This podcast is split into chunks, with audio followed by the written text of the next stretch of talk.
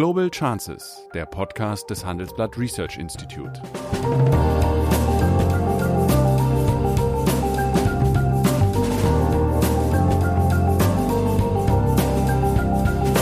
Der ehemalige Außenminister analysiert zusammen mit Professor Bert Rürup die geopolitische Lage, exklusiv für den Chefökonom, den Newsletter von Professor Rürup. Also es gibt eine ganze Reihe an Ansatzpunkten, wo in den letzten Jahren sich was bewegt hat, aber bei weitem nicht genug. Und ich würde auch nicht sagen, die Arbeitgeber sind schuld, nein, sondern es gibt verfestigte Rollenbilder, äh, es gibt äh, die gläserne Decke und es gibt natürlich auch ein Karriereverhalten. Guten Tag, meine Damen und Herren. Hallo, Sigmar.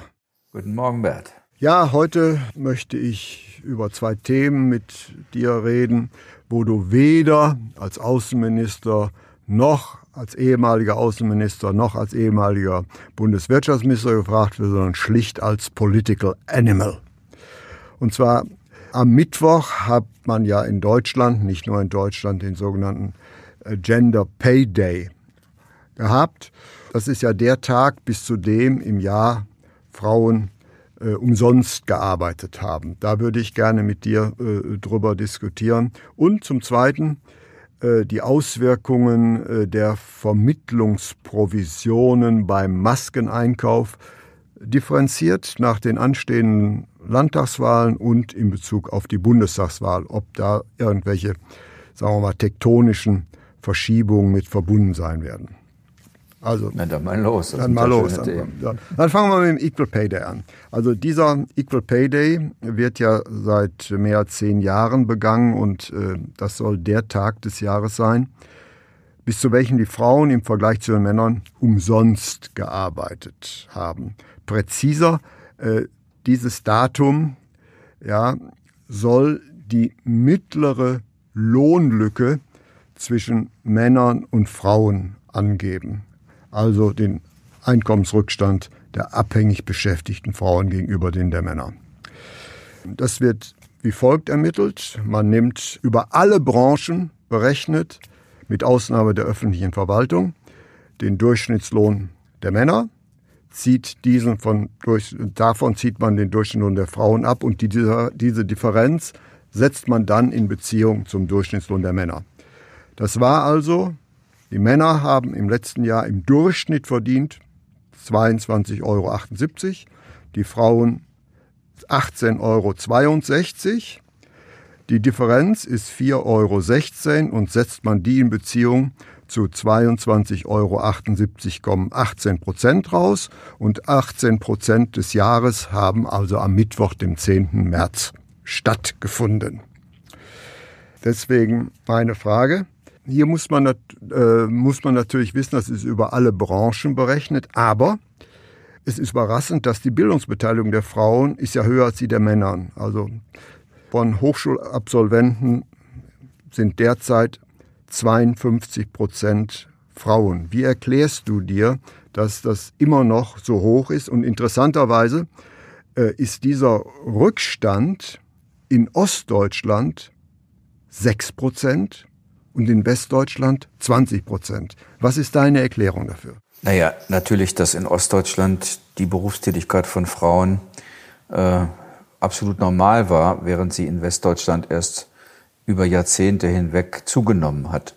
Ähm, die, äh, es war ja lange Zeit in Westdeutschland so, dass aber die klassische Aufteilung war, äh, der Mann geht arbeiten und die Frau bleibt zu Hause und kümmert sich um Haus und Familie. Deswegen waren zum Beispiel Kindertagesstätten und Kinderkrippen in Westdeutschland mhm. ja äh, praktisch kaum vorhanden. Ich weiß noch, in meiner Stadt gab es eine Krippe und die wurde bezeichnenderweise, übrigens eine Superkrippe gibt es bis heute, vom Roten Kreuz gemacht, was ein bisschen darauf hingedeutet hat, wie so die Interpretation war, nach dem Motto, naja, für die, die nur gar nicht anders können, also für die Armen, äh, bei denen beide arbeiten müssen oder bei denen irgendwas mhm. schiefgegangen ist, da macht das Rote Kreuz sozusagen so eine Art Familiensanitätsdienst.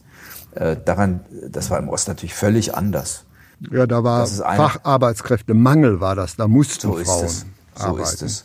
Und äh, ich bin ja mit einer ostdeutschen Frau verheiratet, bin ein bisschen Beute-Ossi. Äh, der fällt im Alltag immer noch auf, äh, wie unterschiedlich das mhm in West und Ost ist. Aber das eigentliche Problem habe ich eigentlich immer darin gesehen, dass in der Entwicklung einer Industriegesellschaft klassischerweise die kaufmännischen und die technischen, die gewerblichen Berufe wichtig waren. Da gingen die Männer rein, da verdienten die auch Geld. Und bei den sozialen Berufen, ich weiß das noch bei meiner Mutter, als die anfing, die war, damals nannte man das noch Krankenschwester, mhm. äh, als sie anfing mit ihrer Ausbildung, hat sie mir erzählt, wurde ihr gesagt, sowas mache man eigentlich für Gotteslohn. Mhm. Äh, fand die nicht und ist auch später in die Gewerkschaft gegangen. Mhm. Aber äh, das heißt, es gab quasi eine, eine, eine Abwertung der sozialen Berufe, die sich bis heute fortschreibt. Es gibt Berufsbilder, äh, die nicht unter das Berufsbildungsgesetz fallen, mhm. sondern die unter Schulgesetz laufen. Und das hat zum Beispiel zur Konsequenz, dass man keine Ausbildungsvergütung bekommt. Manchmal sogar noch Schulgeld zahlen musste vor nicht allzu langer Zeit, wenn man Altenpfleger werden wollte. Das ist, glaube ich, auch heute noch bei einigen medizinisch-technischen Berufen so. Das heißt, es gibt so ein rechtes Wegdrängen von Frauen in die Bereiche, die irgendwie gesellschaftlich mhm. nötig waren, aber die man quasi der Caritas überantwortet hat. Äh, und sagen wir, da, wo es richtig um den Erfolg der Industriegesellschaft ging, wo harter Lohn gezahlt wurde, da gingen die Männer hin. Und das scheint sich über 200 Jahre äh, gehalten zu haben. Jedenfalls merken wir das heute noch. Ja, aber man, gut, das ist richtig. Damit kann man diese große äh, Bruttospreizung erklären. Jetzt kann man natürlich alle diese Unterschiede rausrechnen. Dann ist, kommt man zu einem bereinigten Lohngap und der liegt immer noch bei sechs Prozent. Also offensichtlich es, müssten Frauen in gleichen Funktionen wohl schlechter bezahlt werden. Ja, es gibt, also es, es gibt zwei Dinge nicht. Es gibt nicht den gleichen Lohn für gleiche Arbeit und es gibt nicht den gleichen Lohn für gleichwertige Arbeit. Wenn ich fünf Tonnen Stahl im Stahlwerk be äh, bewege, dann bekomme ich ein Vielfaches des Lohnes, äh, den jemand bekommt, der äh, 15 Kilo Mensch im Kindergarten oder im Altenheim äh, bewegt äh, oder, ja. oder 30 Kilo. Also das ist ein bisschen jetzt ein plastisches Beispiel. Ja, das, das aber aber das, das, das, das zieht nicht. Äh, äh, nämlich Doch, bei, der Bereinig bei der Bereinigung würden dann Stahlwerkerinnen mit äh, ja. äh, Stahlwerkern äh, verglichen. Das heißt also, das würde man schon rauskriegen. Ja, deswegen sage ich, es gibt beides. Es ja. gibt nicht den gleichen Lohn für gleichwertige Arbeit und es gibt nicht gleichen Lohn für gleiche Arbeit. Und ich vermute, dass das geringste Problem dort ist, wo es großbetriebliche Strukturen gibt, Wahrscheinlich ist das Stahlwerk kein sehr realistisches Beispiel, weil dort betriebliche Mitbestimmung, Betriebsräte, Tarifverträge das eigentlich relativ klar regeln. Ich vermute, die Unterschiede, die Lohnungerechtigkeit zwischen Männern und Frauen nimmt vermutlich zu mit sozusagen der, dem Fehlen von Betriebsräten oder gewerkschaftlicher Interessenvertretung. Das, das, kann, das kann natürlich sein. Ich glaube, der eigentliche Grund ist äh, schon ein anderer. Wir stellen es ja fest, dass beispielsweise erstens Frauen nicht die Studiengänge machen, die besonders attraktiv sind, wie Wirtschaftsingenieur, Ingenieur, Wirtschaftsinformatik, die eigentlich karriereträchtig sind, sondern man studiert schon vielfach Berufe, auch als Akademikerin, die man perfekt als Teilzeitbeschäftigung ausüben kann, wie beispielsweise Arzt oder Pharmazie.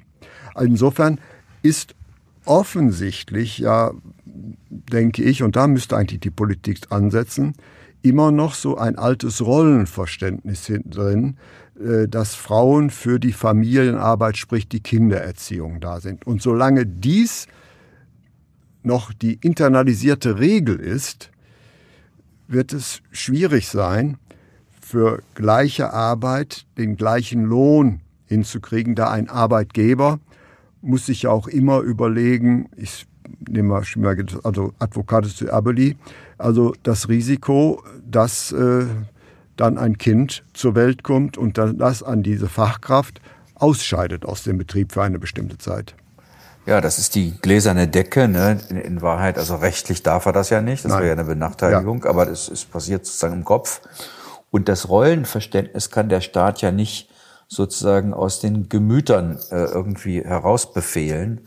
Äh, was er aber machen kann, ist, er kann Rahmenbedingungen schaffen, in denen es leichter fällt, äh, Kindererziehung, Familie, Karriere, äh, berufliche Entwicklung zusammenzubringen. Und da ist ja in den letzten Jahren auch viel passiert, aber eben auch jahrzehntelang vorher nichts. Mhm. Äh, in, wir haben endlich mehr Ganztagsschulen. Das ist bis Anfang der 90er Jahre ein ideologisch umkämpftes Feld gewesen oder bis, bis Ende der 90er. Ich weiß noch, als Gerhard Schröder 1998 Kanzler wurde und äh, zusammen mit der Agenda 2010 ein großes Ganztagsschulprogramm auflegte, da hat der damalige hessische Ministerpräsident Koch gesagt, er will das nicht, ist dann unter Druck geraten, weil die Eltern gesagt haben, sagen Sie mal, der Bund gibt Geld und Sie wollen keine Ganztagsschulen. Damals klassische Aufgabe, mhm. Erziehung gehört in die Familie, mhm. soll nicht die Schule machen. Das sind alles sozialistische Ideologieexperimente, was natürlich völliger Unfug war. Und dann musste er das machen und dann hat er sich geschworen, wenn ich das nächste Mal die Möglichkeit habe, dann werde ich eine Verfassungsänderung durchsetzen, bei dem ich dem Bund verbiete, den Ländern Geld für Bildung zur Verfügung zu stellen. Das haben die dann in der Föderalismuskommission 1 tatsächlich auch gemacht.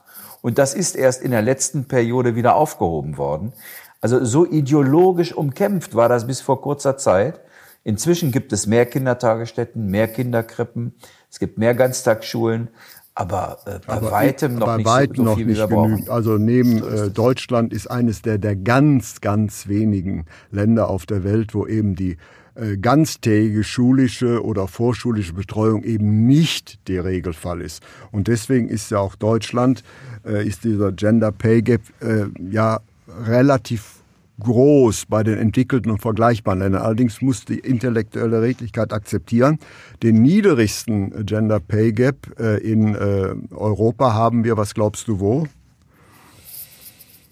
Keine Vorstellung. Ich Rumänien. Sagen, ach du, da wäre ich nicht drauf gekommen. ja, und Italien ist er auch sehr klein. Da liegt er nämlich nur, wie gesagt, bei, bei 6 Prozent, weil die dort gar nicht arbeiten, weil wir dort noch ein sehr viel, sagen wir mal, patriarchalisches Regime haben. Also sollte man nur Länder mit Länder vergleichen. Aber äh, wo man das kann, äh, hat Deutschland keine rühmliche Position. Und also ich, so ein bisschen gilt ja, das eine tun oder das andere zu lassen. Natürlich brauchen wir mehr und bessere Angebote. Übrigens, als ehemaliger Lehrer muss ich sagen, Ganztagsschulen sollen keine Betreuungseinrichtungen sein, sondern sie sollen mhm. Schulen sein. Das ist der große Unterschied. Ja. Äh, oft in Deutschland, zum Beispiel zu Skandinavien, da ist das völlig normal, dass Sozialpädagogen, äh, Theaterpädagogen, Sportpädagogen mhm. äh, mit in der Schule sind mhm. und die sind nicht irgendwie so ein Add-on, sondern sind integraler Bestandteil mhm. der Schule. Da ist das ein, die Schule ein pädagogisches Gesamtkunstwerk. Bei uns klingt immer so ein bisschen nur der Betreuungsgedanke durch. Ich finde, das ist zu wenig. Mhm. Äh, das ist, also Förderung von Gleichberechtigung ist ein gewünschter Nebeneffekt von Ganztagsschule. Aber im Zentrum soll Ganztagsschule Schule sein. Mhm. Das kommt mir ein bisschen zu kurz. Das Zweite ist, ich finde wirklich, wir müssen etwas dafür tun, dass nicht nur in Krisenzeiten mitten in der Pandemie dann mal auffällt, dass es äh, wichtige Berufe im, im sozialen Bereich gibt, äh, sondern wir müssen in den Bereichen auch dazu kommen, besser zu bezahlen. Es ist eine große Schande, dass der Tarifvertrag für die sozialen Berufe wieder gescheitert ist. Mhm. Das ist zweifellos richtig. Das heißt, wenn man äh, diesen ja, Pay Gap deutlicher reduzieren will und schnell reduzieren will, reicht es, glaube ich, nicht nur, äh, indem man, sagen wir mal, den Arbeitgebern die Schuld gibt. Also ich glaube schon, dass es, sagen wir mal, einige Rahmenbedingungen gibt, die auch einen gewissen Beitrag dazu leisten, zu diesem Gehaltsunterschied. Und das ist beispielsweise die fehlende schulische und vorschulische Betreuung.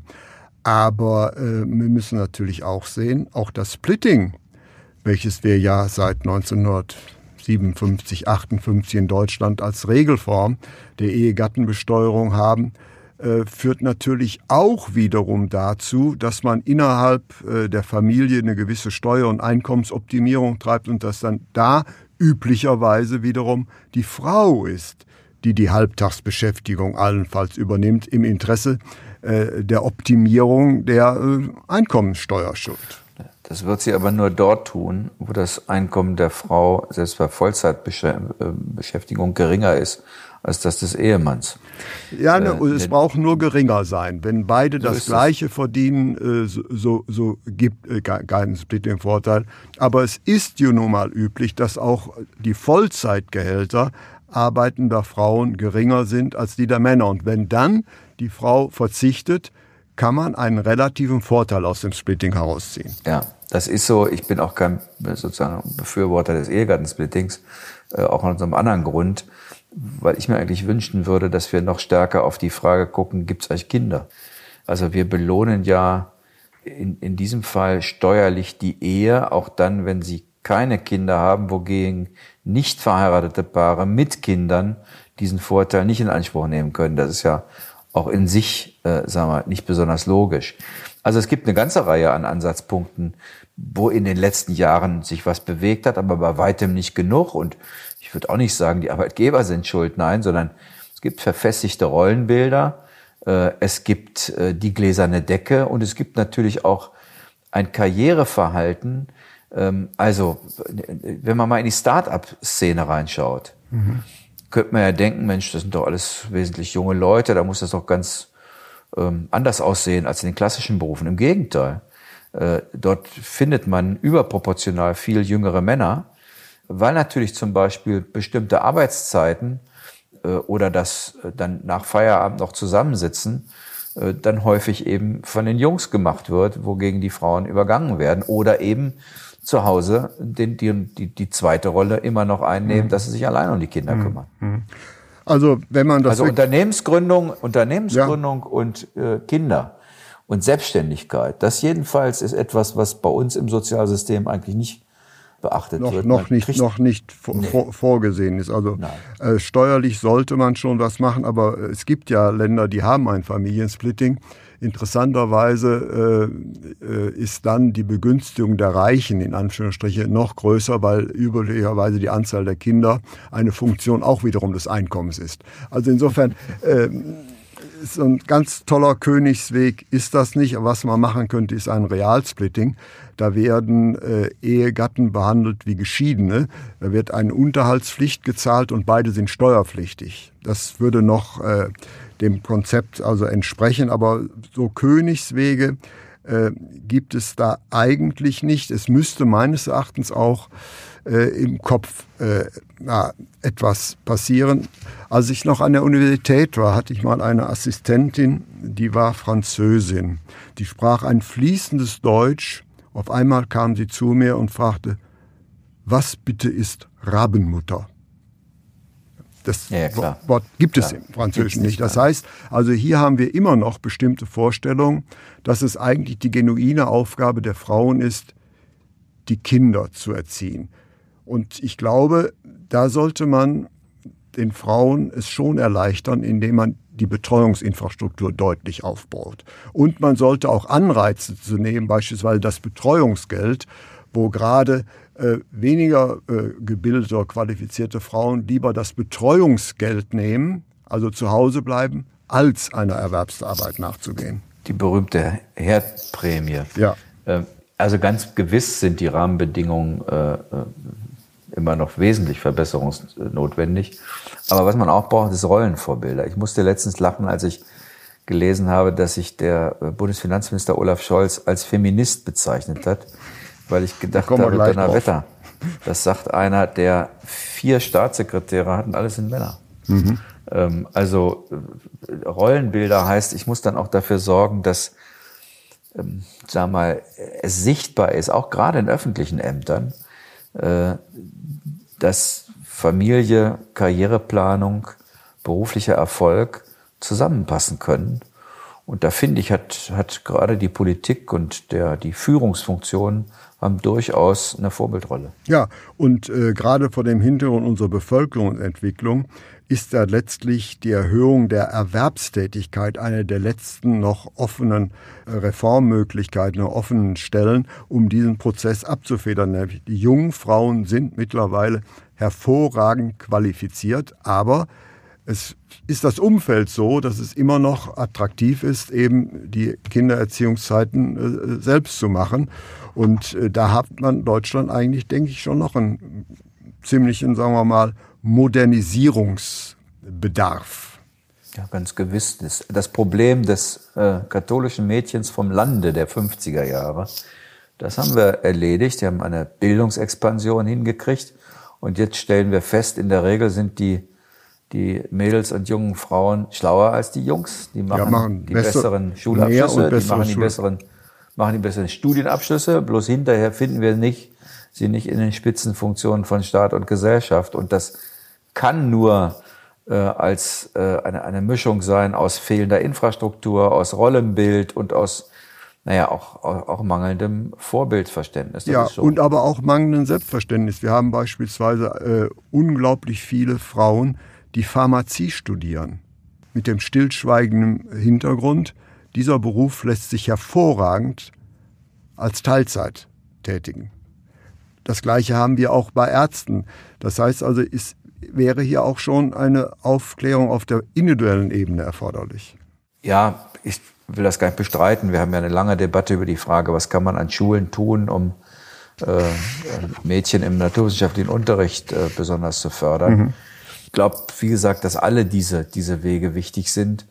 Trotzdem hoffe ich, dass wir bei dem Thema Gleichberechtigung und gleicher Lohn äh, nicht immer nur an die akademisierten Berufe denken. Mhm. Das ist mir in der Politik oft gegen den Strich gegangen, dass wir die Frage von Gleichberechtigung messen an der Anzahl von äh, Vertreterinnen äh, im Aufsichtsrat und im Vorstand ja. nochmal, das ist auch wichtig, wegen des Rollenbildes, klar, und weil sie dann möglicherweise nach innen den Betrieb anders organisieren, als wenn da lauter mhm. Männer sitzen. Aber mich hat immer gestört, dass in der Debatte die Verkäuferinnen, die Erzieherinnen, die Pflegekräfte äh, keine richtige Rolle mhm. gespielt haben. Äh, dann sind sie mal gelobt worden bei mhm. der Pandemie als, wie nannte sich das, systemrelevant. Mhm. Äh, das war's. Mehr ist nicht draus geworden, ja, ja. genau. Ja, das ist in der Tat. Also Frauen haben, arbeiten äh, viel mehr als Männer in schlecht bezahlenden Branchen. Frauen arbeiten viel mehr in, in Minijobs. Äh, und da denke ich, sind die Anreize falsch gestellt. Und äh, mhm. deswegen ist auch ja, der Anspruch der Regierung bis zum Jahre 2030 diesen Gap von 18 auf 10 Prozent zu reduzieren, meines Erachtens nicht sehr anspruchsvoll. Das würde ich wohl auch unterstreichen. Dann lassen wir das, ja. mal, lassen wir das mal so stehen. Und äh, dieser Tag wird einmal begangen und dann war es das. Und im nächsten Jahr werden wir wieder darüber diskutieren, aber viel äh, tut sich eigentlich äh, nicht. Und ich bin gespannt, äh, ob äh, dieses Thema so lange am Köcheln bleibt, ob es im Wahlkampf thematisiert wird. Äh, ja, es wird in jedem Wahlkampf thematisiert und man muss auch zugeben, es gibt auch, natürlich gibt es Fortschritte, wir haben ja keinen Stillstand, aber dieser, dieser, diese 18 Prozent, die du vorhin beschrieben hast, die gibt es, glaube ich, seit weit mehr als 10 oder 15 Jahren. Ja, es geht langsam runter. Also wenn wir das also nur mal Westdeutschland nehmen, da war es 2006 24 Prozent, lange, lange Zeit 24 Prozent. Äh, und im letzten Jahr waren 20 Prozent. Insofern haben wir in diesem Jahr einen Sprung eigentlich gemacht. Also insofern die, die Tendenz ist äh, ja, eine Verbesserung, aber eine sehr, sehr langsame Verbesserung, die absolut nicht äh, mit der Bildungsbeteiligung Schritt hält. Gut. Ja, jetzt zu einem äh, aktuelleren Thema. Ähm, ja, den Vermittlungsprovisionen namentlich bislang sind wohl nur Unionspolitiker bekannt geworden. Äh, in den Wahlumfragen haben die sich ja schon niedergeschlagen, interessanterweise. Das hat relativ kurze Zeit gedauert. Wie glaubst du, werden wird dieses Thema den Ausgang der anstehenden Landtagswahlen beeinflussen? Und zweite Frage, die vielleicht wichtige Frage, wird sich das Thema bis zum Herbst, bis zur Bundestagswahl halten? Und werden sich also neue Koalitions, Koalitionsmöglichkeiten ergeben? Also Frage 1 ist ja eindeutig, die CDU wird bitter dafür zahlen in den Landtagswahlen, obwohl die dortigen Landespolitiker in der Regel nichts dafür können. Mhm. Und zwar aus der Kombination Staatsversagen bei der Impfung und bei dem Testen, denn das haben, erleben wir gerade. Wir haben einen, einen unfassbaren Mangel an Handwerk äh, auf, der, auf der Ebene äh, der Politik. Und dann wird sozusagen das noch getoppt dadurch, dass ausgerechnet Abgeordnete am, an der Not der Bevölkerung Geld verdienen. Äh, denn das ist es ja. Die, die das Volk vertreten sollen, haben jedenfalls zwei davon, mhm. haben sehr viel Geld verdient und dann auch noch versucht, jedenfalls in einem Fall, Steuern zu hinterziehen. Also das ist ja der Vorwurf, der da herrscht. Mhm. Das bringt die Leute auf die Palme, weil es konkret ist, ja. Das ist an diesem Beispiel macht sich dann der Fuß fest. Ja, weil die Leute sich da, da kann man sich was drunter vorstellen, was die Burschen da gemacht haben. Und das wird schon Folgen haben.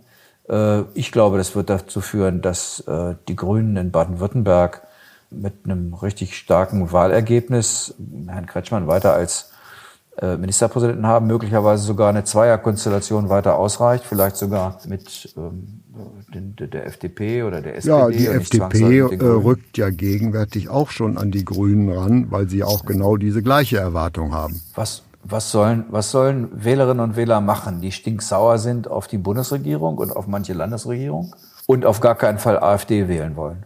Ja, die wählen natürlich FDP. Äh, ein Teil geht auch zu den Grünen, weil die nicht beteiligt sind, aber die sind schon relativ Und nicht zur SPD. Zur SPD gehen sie nicht.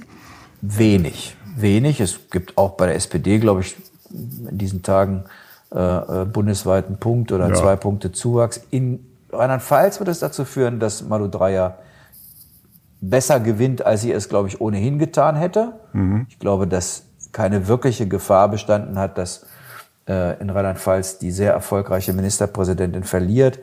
Krisenzeiten sind übrigens auch, wenn die Regierenden keinen Mist machen, ohnehin gut für die Regierenden und schlecht für die Opposition. Mhm. Das gilt für Baden-Württemberg und das gilt auch für Rheinland-Pfalz.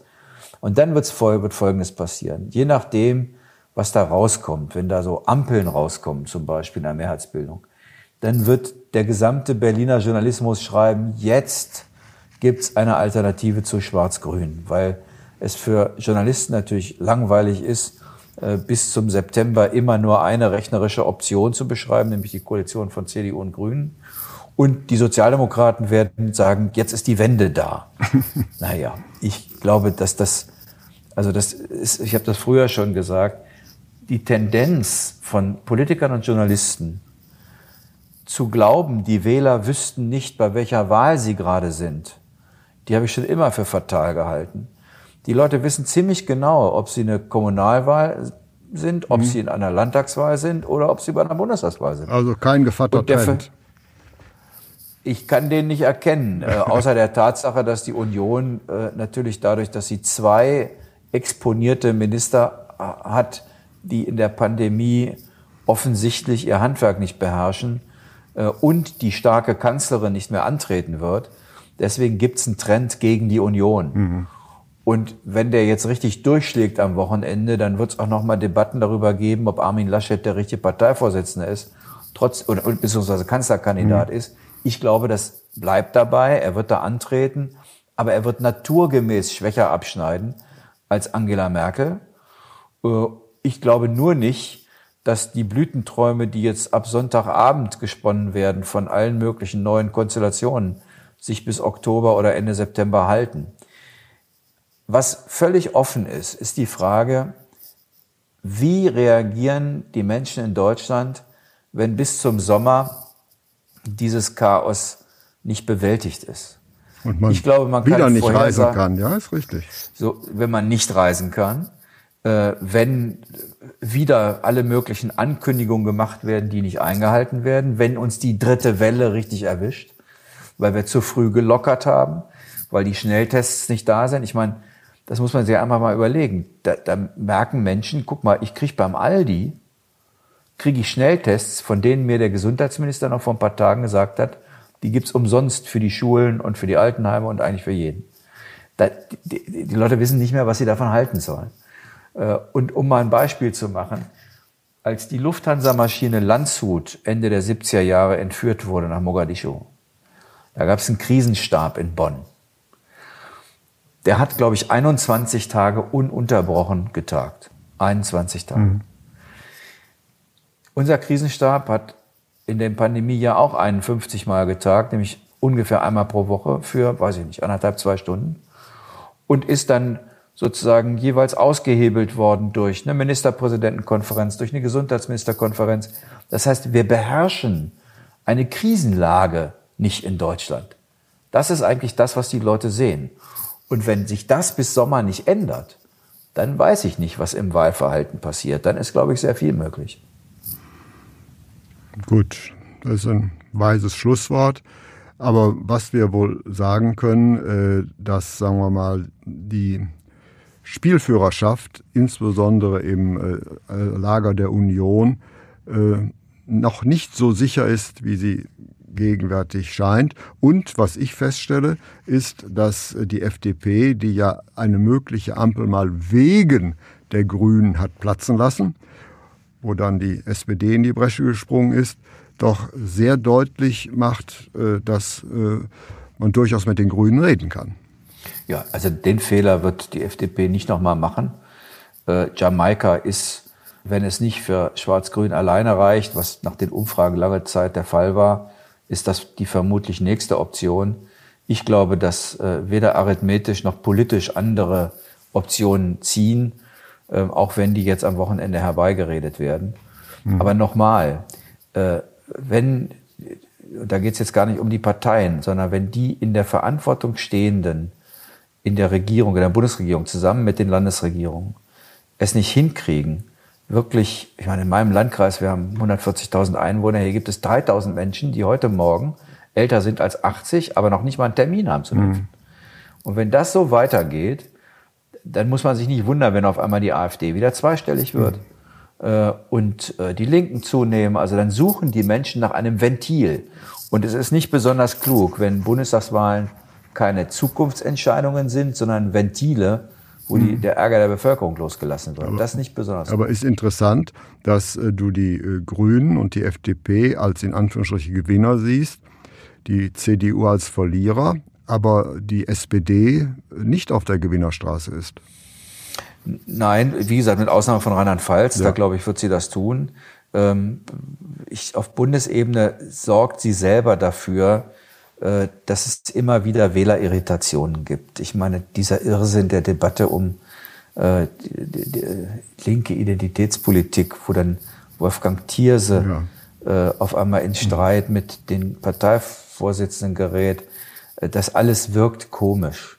Und es gibt eine, eine Irritation über die Bundes-SPD, die in vielen, vielen Jahren gewachsen ist und wo es offensichtlich nicht gelingt, diese Irritationen zu beseitigen. Eine Chance wäre gewesen, dem Kanzlerkandidaten Olaf Scholz zu sagen, du hast programmatisch freie Hand und die SPD bekennt sich offensiv dazu und nicht nur versteckt, eine sozialliberale Partei zu sein.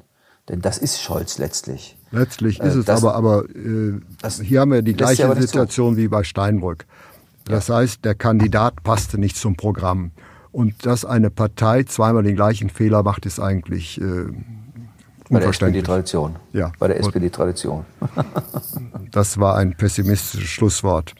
Vielen Dank, Sigmar, vielen Dank, meine Damen und Herren. Und ich verspreche Ihnen, dass wir in der nächsten Woche wieder Hardcore Geopolitik und Ökonomie diskutieren werden. Vielen herzlichen Dank. Bis bald. Das war Global Chances mit Sigmar Gabriel, der Podcast des Handelsblatt Research Institute.